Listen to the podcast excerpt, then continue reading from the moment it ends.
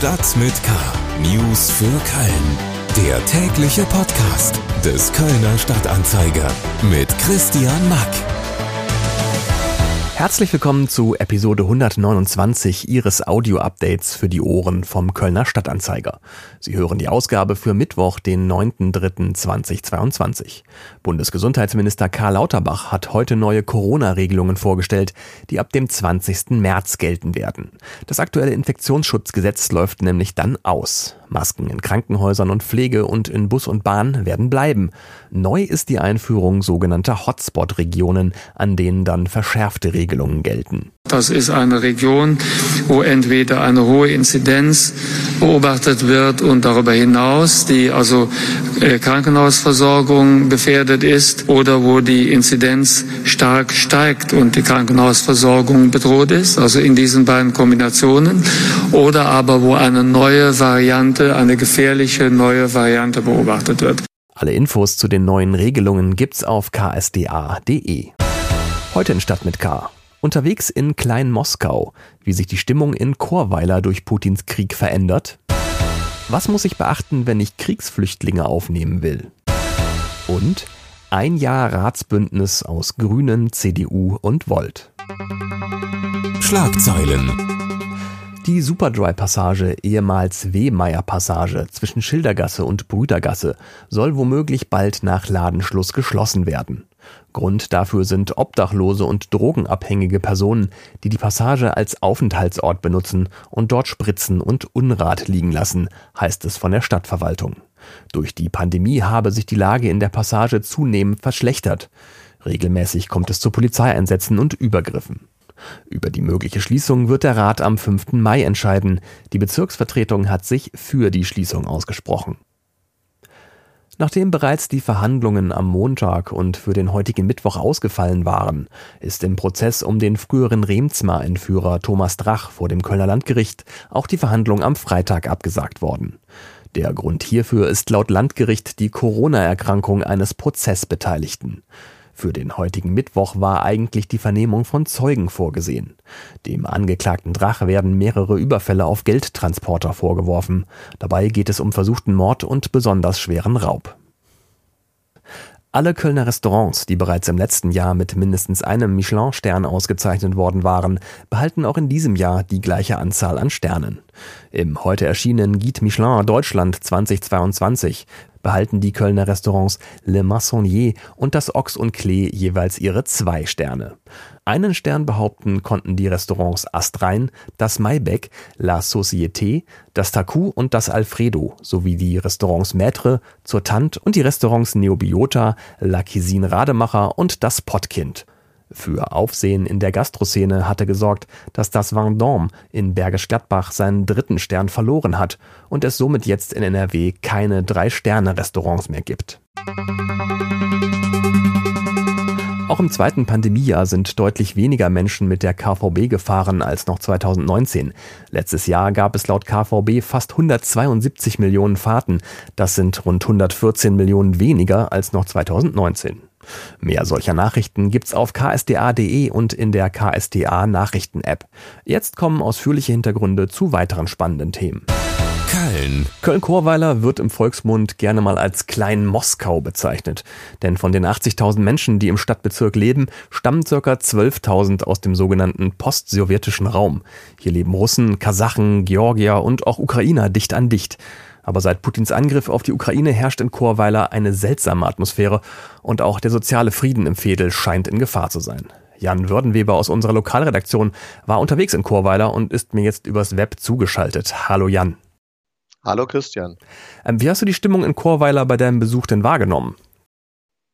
Ja, äh, die Stimmung hat sich doch sehr geändert. Man hat das Gefühl, dass viele Leute verunsichert sind. Äh, früher war es eine russische Community.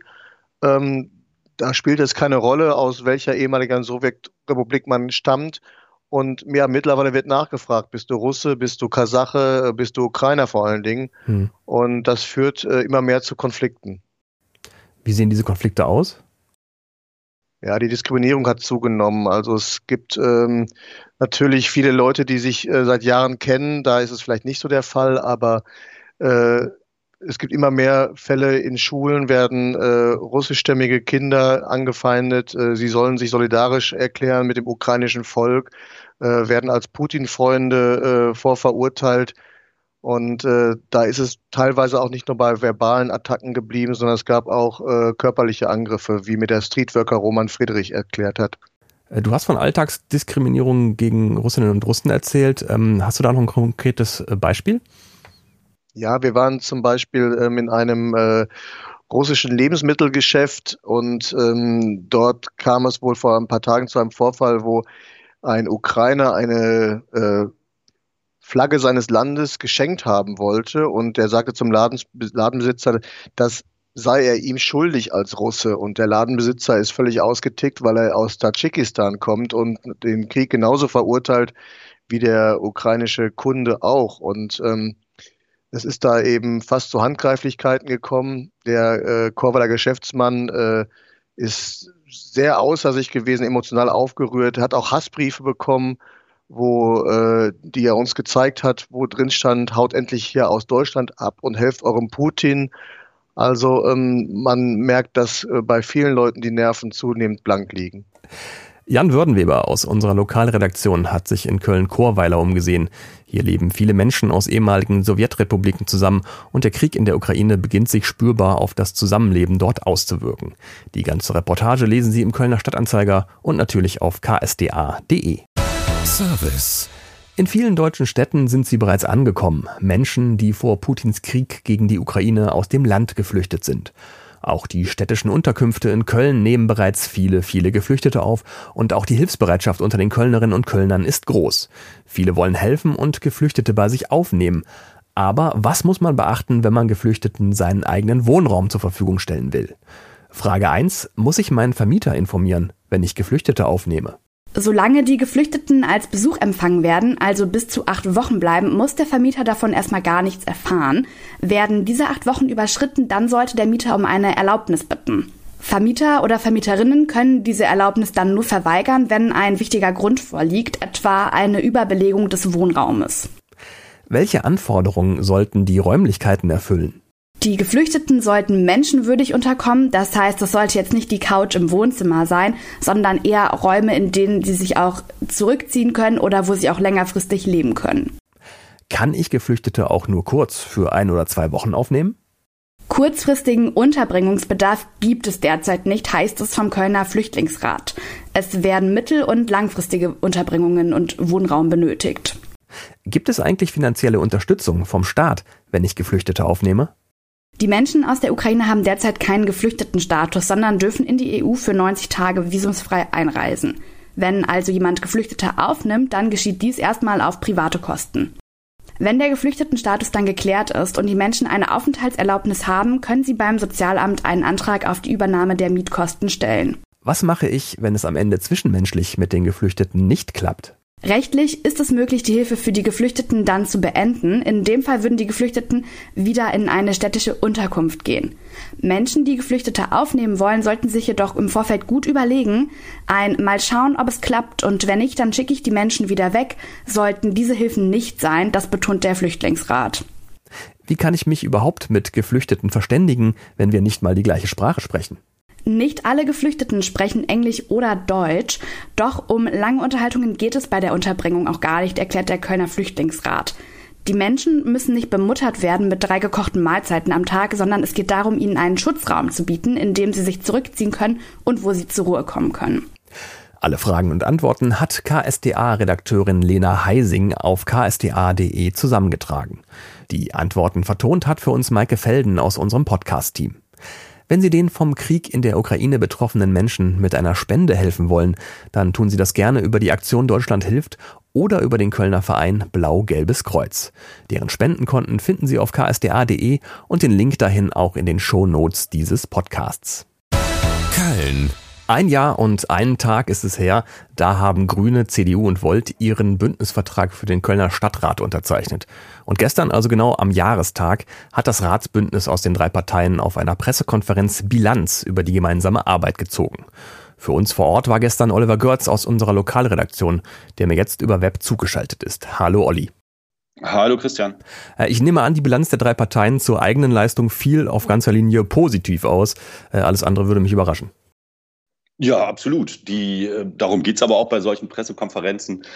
Ähm, da also stellt man natürlich äh, heraus, was man äh, Gutes geleistet hat.